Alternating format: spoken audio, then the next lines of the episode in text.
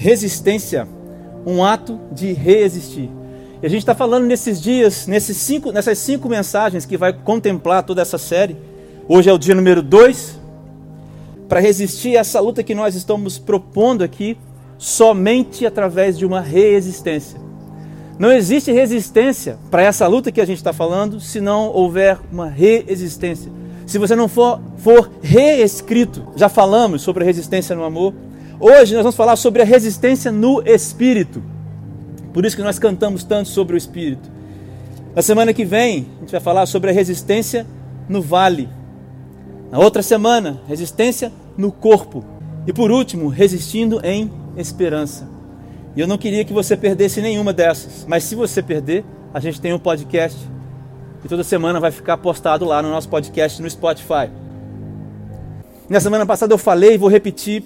Talvez a gente pense que a nossa caminhada, o nosso relacionamento com Deus é algo eu aqui e Deus ali, mas não é isso. O Espírito Santo é uma pessoa e também é o próprio Deus. E a ideia que eu quero que você tenha é que o Espírito está vivo em você.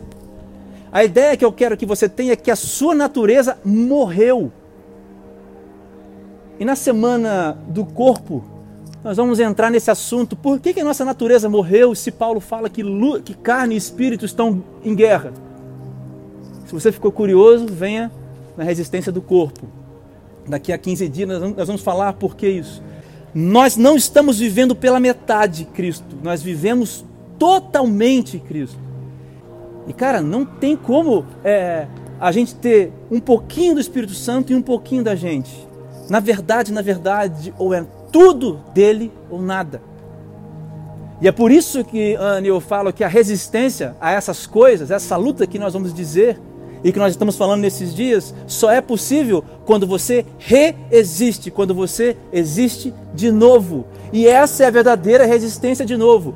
Ter Cristo habitando em você, morando em você completamente. É por isso que nós falamos na semana passada sobre o amor. E hoje nós estamos falando sobre o Espírito. Olha só o que diz, cara, Romanos 8, versículo 4. Também li na última semana esse texto. Olha só. Paulo diz assim: olha, a fim de que as justas exigências da lei fossem plenamente satisfeitas em nós, que não vivemos segundo a carne, mas segundo o Espírito. Tem um princípio que rege a sua vida. Aliás, tem dois princípios que regem a sua vida. Esses princípios eles não atuam em conjunto. Você não vive pela carne e pelo espírito ao mesmo tempo. Mas eu quero te dizer isso, que nós vivemos pelo espírito. Não tem gente, a gente vive mais pela carne. A nossa natureza morreu. Porque é o que Paulo diz, nós fomos crucificados com Cristo. E é por isso que nós temos que falar sobre resistência no espírito. Porque é isso que nos guia. É essa a pessoa de Deus, da Trindade, Deus Pai, Deus Filho, Deus, Deus Espírito. É dessa maneira que Deus escolheu habitar em nós. É por intermédio do Espírito.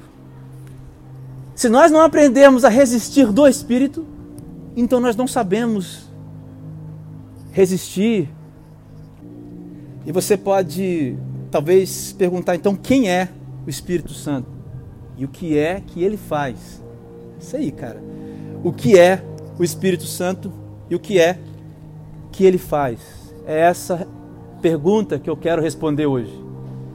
Talvez não totalmente, mas eu tenho algumas coisas para te dizer sobre quem é o Espírito e o que ele faz. Amém? Vocês estão comigo? Vocês estão comigo?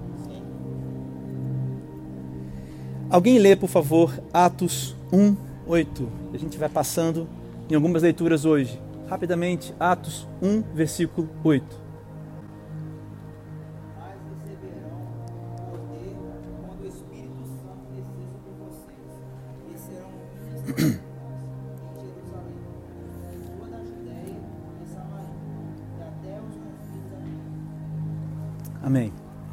Nesse texto aí, qual é a palavra que a gente pode entender do Espírito Santo? Palavra poder. Primeira coisa que eu posso dizer sobre o o que o Espírito Santo faz, ou quem é o Espírito Santo, ele é a pessoa de Deus que se relaciona com você e que te dá poder. Vou falar de novo. É a pessoa de Deus que se relaciona com você e te dá, empodera você, que te dá poder. Mas a pergunta não é essa. A pergunta é: poder para quê? Para fazer sinais e maravilhas? Para fazer os mortos levantarem? A, a resposta para essa pergunta é: sim, ele pode fazer isso, mas não é para isso. E talvez como eu, você tenha nascido e crescido numa igreja e entendido errado o que é o poder do Espírito Santo. Essa é a pergunta certa, Pimpão. Poder para quê? Você sabe o que significa a palavra testemunho no texto que Matias acabou de ler? Mas eu darei poder a vocês para serem minhas testemunhas. Sabe o que a palavra no grego testemunha significa? Você sabe? A palavra que está aí no original? A palavra significa mártir. Você sabe o que é um mártir? Não é um planeta Marte, não. Mártir, com R no final. É alguém, Anne, que é capaz de morrer por uma coisa que acredita. É alguém que não volta, alguém, cara, que não volta atrás. Esse é o poder do Espírito Santo. Te dá poder para se tornar uma testemunha, custe o que custar. Porque vai custar. É por isso, Késia, que eu disse que a nossa natureza é completamente mudada. Porque se você não tem fé que o Espírito Santo está atuando em você, então realmente a sua natureza não foi mudada. Mas aqueles que tiveram a natureza mudada, o Espírito Santo está atuando, dando poder para se tornar testemunhas. Você lembra daquela passagem lá em Romanos que nós lemos, escravos da justiça? É poder para se tornar isso. É poder para se tornar exatamente isso que Paulo falou é poder para poder dizer de forma real: eu não tenho mais para onde ir. O poder do Espírito Santo é para te tornar testemunha de Cristo. Ponto. Eu quero caminhar com você nisso. Vocês sabem o que acontece em Atos 2, dos versículos 14 ao versículo 40? Porque Atos 1, que o Matias leu, é o começo dessa história. É Jesus já ressurreto, aparecendo para eles e falando esse, esse negócio aí. Mas aí o Espírito Santo vem sobre eles. Mas qual que é a consequência? É falar em línguas? Línguas estranhas? Se foi glossolalia ou se foi língua dos anjos, não importa. Era essa a consequência? Não. A consequência é o texto do 14 ao 40. Pedro é tomado do Espírito Santo e faz uma pregação e 3 mil pessoas são convertidas. Você sabe disso. Mas sabe o que Pedro pregou? Sabe o que Pedro pregou? É isso que a gente tem que prestar atenção. Pedro fala o seguinte, cara, ó. Pedro fala para as pessoas da morte de Cristo, que eles crucificaram Cristo. Vocês crucificaram Cristo. Foi isso que Pedro falou. Depois Pedro fala assim: Cristo ressuscitou. Depois Cristo, é, Pedro fala da ascensão de Cristo e depois Pedro fala do senhorio de Cristo. Esse é o poder do Espírito Santo, Matias. É poder para pregar a palavra.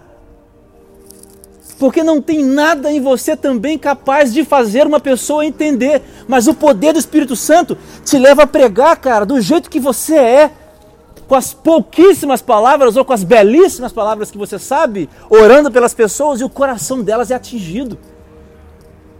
Você sabe o que acontece no versículo 37 de Atos 2? Vocês acham que Pedro fez algum apelo? Não fez nenhum apelo. Versículo 37. Quando ouviram isso, os seus corações ficaram aflitos.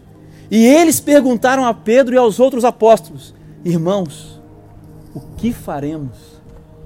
Sabe o que esses caras que estavam ouvindo sentiram? Arrependimento. Esse é o poder, esse é o poder do Espírito Santo. Foram os ouvintes que perguntaram. E Pedro responde: O que, que, o que vocês vão fazer?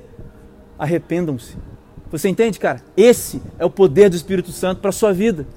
E se você precisar enfrentar dificuldades na vida, pregar em outros países, em outros lugares, na sua família, com seus amigos, seu namoro, O poder de Deus está com você. Mas o poder de Deus está te capacitando para ser testemunha. Poder do Espírito Santo é o quê? É levar os outros ao arrependimento. O poder do Espírito Santo é te levar ao arrependimento. Aí eu te faço a pergunta, cara, o quanto de poder do Espírito Santo tem em você? Você pula, rodopia? Mas o quanto do Espírito Santo tem em você na hora que você prega? A sua pregação é o quê? É ressurreição, é morte, ressurreição, ascensão, senhorio de Cristo. Quando você prega, as pessoas digam: Meu Deus, o que, que eu tenho que fazer? As pessoas usam ato 2 para dizer que as línguas e não sei o quê. Essa é uma questão que a gente pode discutir, mas o ponto alto do texto é a capacidade de Pedro pregar e 3 mil pessoas serem convertidas. É isso que o Espírito Santo faz. Esse é o poder do Espírito. E aí eu não sei como é que você lida com a sua casa, com a sua família, com as pessoas que você convive, com seus irmãos, tios, primos, namorado, namorada, não sei, colégio, família, trabalho. Mas talvez tenham pessoas lá que sejam como essas 3 mil pessoas. E talvez você seja como esse Pedro, lá em Atos 1, 8 ainda, cara. Mas eu quero dizer para você que o Espírito Santo hoje vai vir sobre você para te dar poder para ser testemunha. E se preciso morrer por causa disso, o Espírito Santo vai te dar poder para isso hoje. Amém? Vai te dar poder hoje. A sua casa, os seus amigos. Eu não sei se eles vão aceitar, mas eu tenho certeza que se você tiver essa postura de vida, se o poder do Espírito Santo estiver sobre você, aonde você for, vai haver 3 mil pessoas. Essas 3 mil podem ser duas, três, quatro, cinco, não sei. Mas alguém vai dizer sim, eu estou arrependido. Cara, você não pode sair daqui hoje sem entender o que é o poder do Espírito, porque todo mundo aqui é cristão. E se você leva uma, um tipo de vida, cara, que você. Que as suas palavras não levam ninguém ao arrependimento, cara, está faltando o básico: poder do Espírito. Amém? Mas tem mais, cara. Alguém lê, por favor, João 16, versículo 9 ao 11.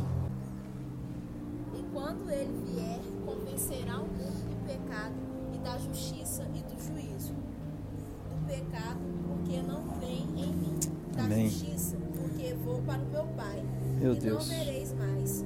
Amém, Jesus. do juízo, porque já o príncipe deste mundo está Meu Deus. julgado. Ainda até o Até o 11. Vocês ouviram bem? Então fiquem preparados, porque vocês vão ouvir agora. Segunda coisa que o Espírito Santo faz, dentre muitas, mas talvez a segunda que eu posso pontuar, que é uma das mais importantes, é o Espírito nos liberta. Mas através do confronto. O Espírito Santo te confronta. E só Ele tem poder para fazer isso. Não é essa música aqui tocando, não é esse microfone, porque hoje tem uma música tocando, mas nós estamos numa escadaria, está chovendo nesse momento, agora aqui, alguns equipamentos estão pegando chuva, mas a gente podia estar numa igreja enorme, com morada tocando, bandas tocando, poderia ser um grande pregador aqui falando também. Esses caras, essas coisas, não fazem nada. Porque quem convence o homem do pecado, da justiça e do juízo é o Espírito Santo. E ele faz isso através do confronto. E essas palavras não estão aí à toa: pecado, justiça e juízo. E eu quero te falar as três maneiras que o Espírito Santo vai te confrontar aqui hoje. Você vai ser confrontado agora, no seu coração aí. Primeiro, o apóstolo João diz, ah, perdão, Jesus Cristo diz que é, o Espírito vai nos confrontar e vai nos mostrar o pecado. Ele diz assim: porque os homens não creram em mim. Vai convencer os homens do pecado. Aí Jesus diz assim: porque os homens não creem em mim. Sabe como que o Espírito vai te confrontar? Vai dizer para você que sim, que a sua tendência, cara, é não acreditar. A sua tendência é, a sua tendência é pecaminosa. A sua tendência é não ter fé, a sua tendência é não amar a Deus, a sua tendência é distanciar-se de Deus. Mas o Espírito vai dizer para você: olha, você não tem nada mesmo para dar. Mas sou eu que faço. E talvez o Espírito esteja trazendo a você aqui agora o seu pecado. O seu pecado. E longe de mim ter aqui uma voz de julgamento, cara.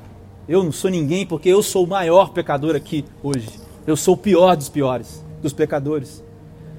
Mas o Espírito me confronta todos os dias, me mostrando o meu pecado, me mostrando que assim, tá vendo? Tá vendo como a sua tendência é não acreditar em mim? Mas eu coloquei sobre você o Espírito, ele está atuando com poder sobre você. É por isso que o apóstolo Paulo fala lá em Romanos 8, 27. Eu não vou adiantar esse texto, não, que daqui a pouquinho a gente vai ler esse do Romanos 8. Mas ele fala também da justiça. E aqui é um ponto muito difícil de falar para mim. Porque ele diz assim: Eu vou convencer, o Espírito vai convencer os homens da justiça, aí vírgula, porque eu vou para o Pai. Sabe o que, que significa essa palavra? Porque eu vou para o Pai? Porque ele disse assim: Jesus está querendo dizer assim: olha, porque eu vou para a cruz, eles vão me pregar na cruz, eles vão me humilhar, eles vão cuspir em mim, eles vão me jogar vinagre, eles vão pregar as minhas mãos, eles vão pregar os meus pés, mas essa é a justiça. Essa é a justiça. Porque o Pai quis que o filho pagasse com a vida para ter justiça.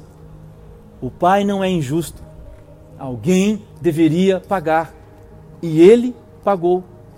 Então, quando Jesus fala isso, ele fala: Olha, eu vou passar por isso tudo, mas eu volto para o Pai. Eu vou cumprir aquilo que ele me mandou fazer. E quando eu pensei nisso, isso mexeu muito comigo, porque sabe o que eu entendo? Eu acho que esse é o título do livro da Lohane. Eu queria que ela tivesse aqui hoje. Tomara que ela ouça esse podcast. Nós não merecíamos o céu. Essa é a justiça. Nós não merecíamos o céu. Mas nós alcançamos o céu. Porque Jesus fez justiça sobre a sua própria carne.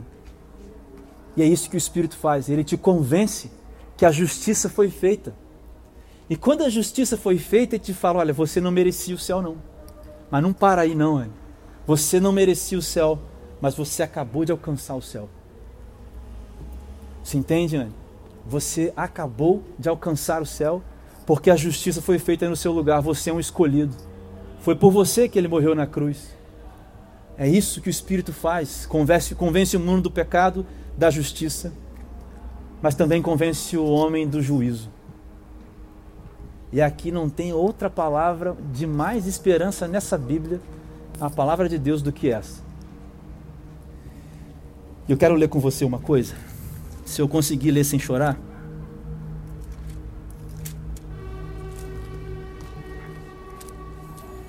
Jesus diz assim: O Espírito convence o homem do juízo, porque o príncipe desse mundo já está condenado. Sabe o que é o juízo, Pipão? O juízo de Deus, cara. É exatamente, cara, já acabou. Jesus saiu vitorioso.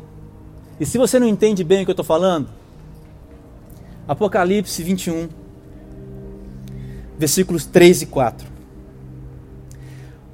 O apóstolo João, agora, escrevendo o livro de Apocalipse. Ouvi uma forte voz que via do trono e dizia: Agora o tabernáculo de Deus está com os homens, com os quais ele viverá.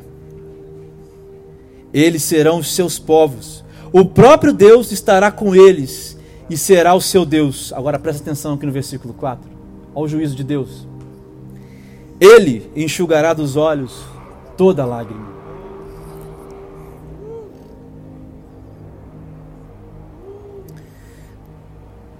Não haverá mais morte, nem tristeza, nem choro, nem dor, pois a antiga ordem já passou. Porque o príncipe desse mundo já está condenado. A antiga ordem já passou. Nesse dia aqui, ó.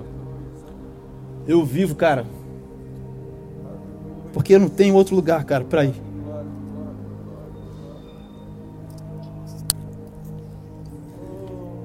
Eu vivo porque eu sei que tem tristeza nesse mundo, tem choro, tem dor. Mas lá, cara, essa antiga ordem, lá vai passar, cara, isso tudo.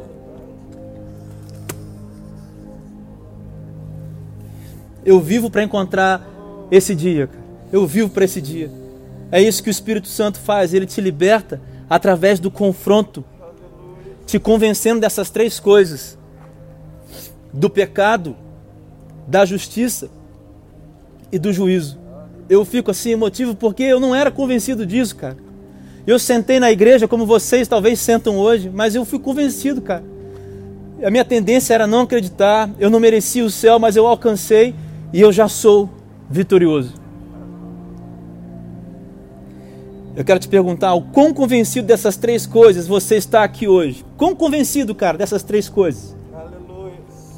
Quão convencido? Mas tem mais, mais algumas coisinhas. A voz, o Espírito Santo também é a voz, presta atenção. O Espírito Santo é a voz daquilo que não sabemos falar e que vai ao coração do Pai. O Espírito Santo é a voz daquilo que a gente não sabe, não consegue falar, mas vai ao coração do Pai. Romanos 8, 26.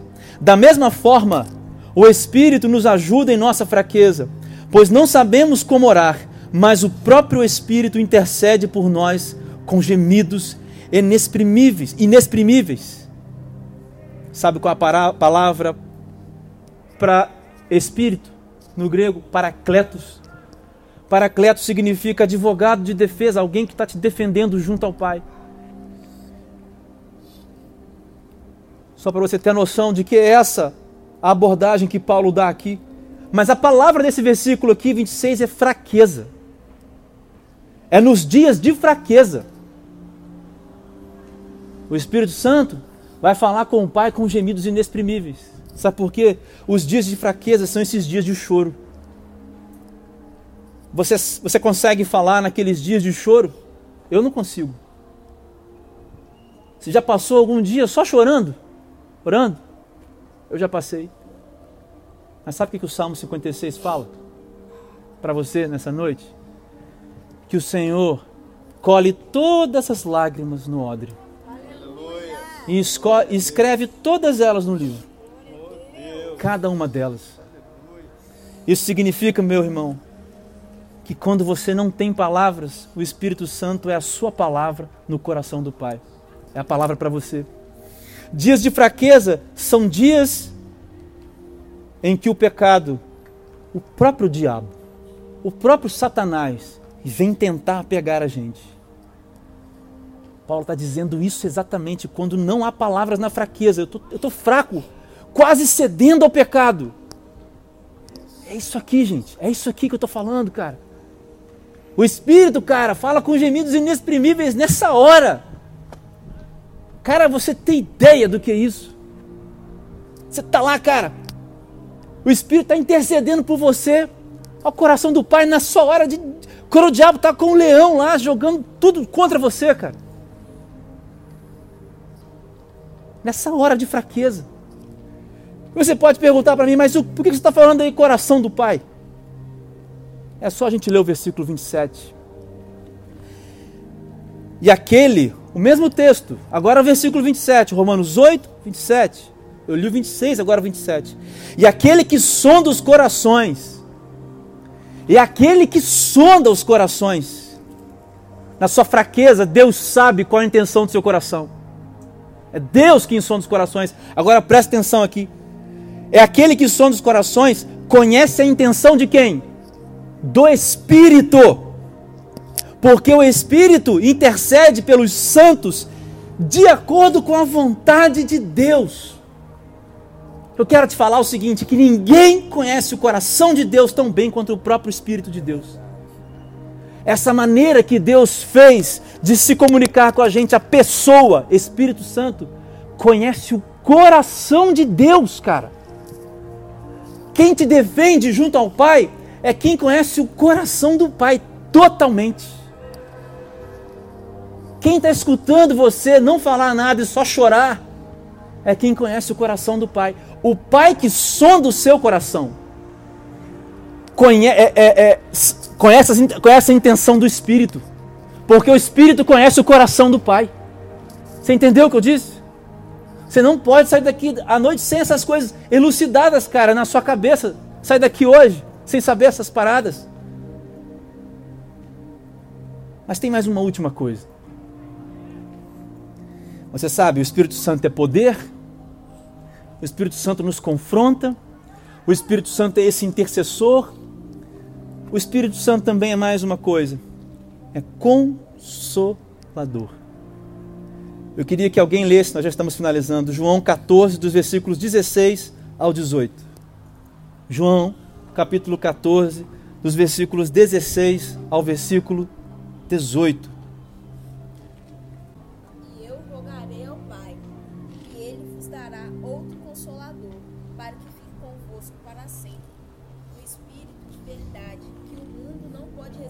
Oh, meu Porque Deus. não o vê, nem o conhece. Mas vós o conheceis, porque habita convosco e estará em vós. Amém. Não vos deixarei órfãos, voltarei para vós. Amém. Isso. Não pode, a gente não pode ler a Bíblia de qualquer jeito, não, gente. Que a Bíblia fala com a gente. Eu não preciso mais falar, mas eu vou falar com você. A palavra consolador. Antes de falar sobre isso, eu quero dizer que eu penso que hoje muitas pessoas estão andando desconsoladas. Desconsoladas por uma série de coisas, né? E veja bem, cara, des, é, consolados não são aqueles que sempre estão rindo. Consolados são aqueles que continuam apesar da tristeza. Consolados são aqueles que andam com muitos motivos para chorar e às vezes choram. Mas eles são consolados na tristeza. A tristeza hum, não dirige a vida dessas pessoas. O caos não dirige a vida dessas pessoas. Uma vez eu conversei com uma jovem na minha sala, lá na escola. E ela falou: Eu falei, por que você não acredita em Deus? Porque o mundo é regido por um caos e o caos rege a minha vida. Isso é falta de consolo. Hoje existem muitas pessoas desconsoladas e essa é uma marca da falta de comunhão com o Espírito Santo. Você está assim hoje, cara? Deixa eu te contar, hoje é dia 6 de setembro, né? 6 de setembro de 2019. No dia 6 de setembro de 2001, aconteceu uma coisa na minha vida muito difícil. Nesse dia, há 18 anos atrás, eu nem estava aqui, mas foi aqui, em Itaperuna. No dia 5, eu vim em Itaperuna. Eu encontrei meu pai no CTI, entubado, inconsciente, vítima já do seu segundo AVC, após seis meses em estado igual uma criança, a gente dando banho nele, fazendo todas as coisas para ele. Eu morava no Rio, vocês conhecem bem essa história. Não tinha muitas condições financeiras. Eu estava fazendo seminário, não estava nem fazendo outra coisa. Minha vida era buscar o propósito de Deus para mim. E aí eu vinha, eu estava em Itaperuna, dia 5 eu encontrei com meu pai à noite. Alguns já conhecem, mas outros não. E na cama do hospital, no CTI, cheio de tubos, depois de sete anos de uma enfermidade que era uma coisa terrível na vida do meu pai, de uma separação dele com a minha mãe, de uma de uma saída dele da igreja, ele era presbítero da igreja presbiteriana, da nossa igreja, que ele foi um dos membros fundadores daquela igreja. Pregou muitas e muitas vezes naquele púlpito. Esse cara estava no hospital e esse cara era meu pai. E eu tinha 18, 19 anos, a idade de alguns de vocês aqui, com decisões para tomar na vida. E o que eu falei para ele foi assim: pai, você está sofrendo muito. Eu tomo conta das minhas irmãs. Você pode partir. Eu vou tomar conta das minhas irmãs. O bypass, que é aquele aparelho que marca as batidas do coração, bateu mais forte um pouco e acabou meu tempo. E aquele foi o último dia que eu vi meu pai. Fui para o Rio, voltei para o seminário. No dia 6, 6 de setembro de 2001, de manhã eu recebo a notícia: seu pai faleceu hoje. Você precisa voltar para Itaperuna. Não tinha nem ônibus para voltar. Eu tive que pegar uma coisa, um ônibus lá que ia para Campos. Alguém foi me buscar em Campos. E depois daquele dia, eu fui, eu passei aquela madrugada, os seis para os sete, fazendo uma música. Compus uma música para meu pai, toquei no velório. Passaram-se 15 dias depois da morte do meu pai. E foi a primeira vez que eu tive o epi primeiro episódio de Síndrome do Pânico, achando que ia morrer. Primeiro episódio. E desse episódio vieram várias internações, vários momentos. Isso passou para é, depressão, isso passou para ansiedade. E em 2017, você sabe, eu fiz aquelas três tentativas lá de, de suicídio. Mas o que eu quero dizer é que hoje, dia 6 de setembro, é um dia que eu poderia andar desconsolado. E na verdade, eu andei muito desconsolado.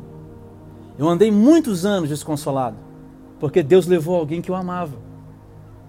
Porque Deus levou alguém que tinha se tornado meu amigo há apenas 3, 4 anos. Porque a minha infância com meu pai era. Não podia ver meu pai. Eu tinha medo do meu pai.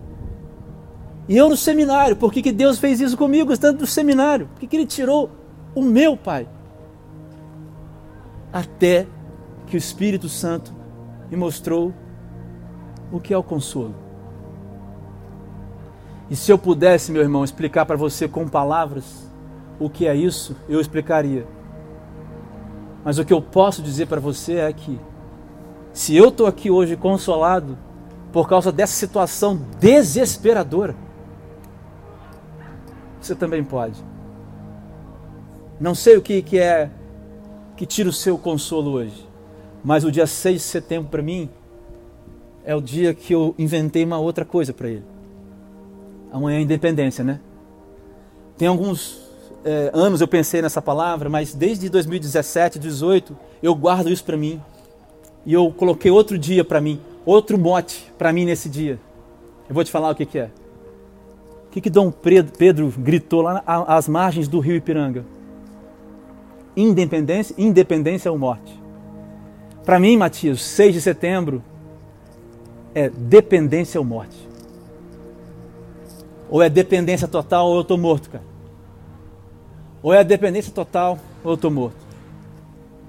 Você pode perguntar, o Espírito Santo te consola de quê?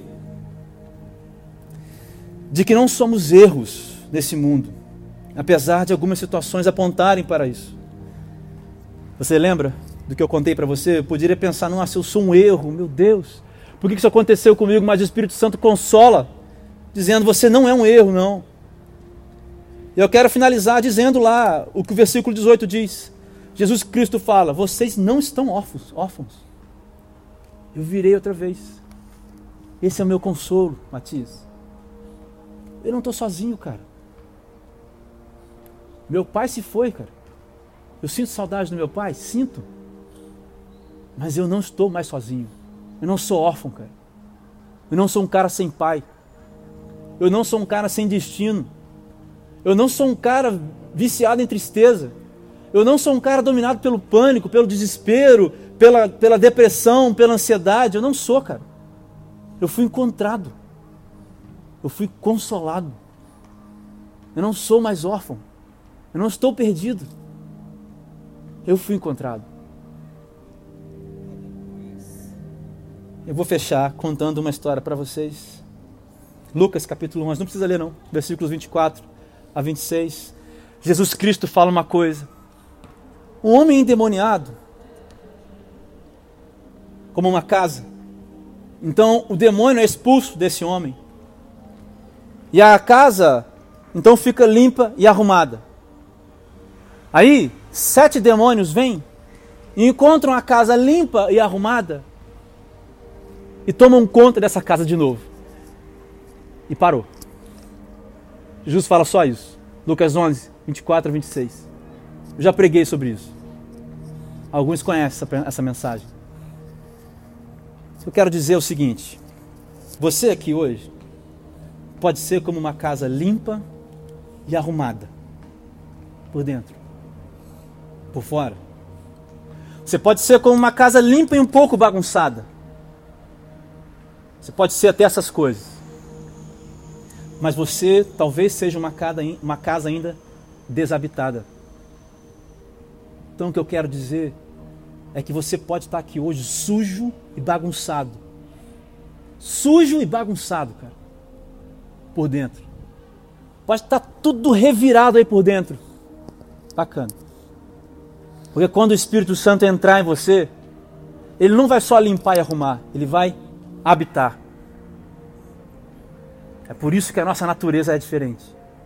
O demônio, o diabo, o satanás, as coisas, não entram mais aí não. Essa casa pode estar bagunçada hoje, pode estar suja e desorganizada, mas quando o Espírito Santo entra, ela vai ser habitada. Como é que você está hoje aqui? Você precisa de consolo hoje? Você precisa de ser consolado pelo Espírito? Você precisa de poder do Espírito para pregar? Você tem uma missão na sua família de pregar para as pessoas? Você precisa do poder do Espírito Santo? Você precisa ser confrontado por Ele para você se convencer do pecado, da justiça e do juízo? Sim ou não? Hoje é o dia. 6 de setembro, 22 horas e 13 minutos. É agora. Feche seus olhos. Só ouve a minha voz aqui. Sente essa chuvinha caindo. E pensa que isso é o Espírito, cara, descendo sobre você e ouve a minha voz aqui. Não vai acontecer nada, não vai cair fogo do céu, você não vai flutuar, você não vai pular. Se o Espírito te levar a fazer isso, está ótimo também. Mas eu vou orar para que o seu coração seja transformado agora. Para que a sua mentalidade seja transformada. Para que você agora seja cheio do Espírito Santo, cara. Com poder para pregar, cara.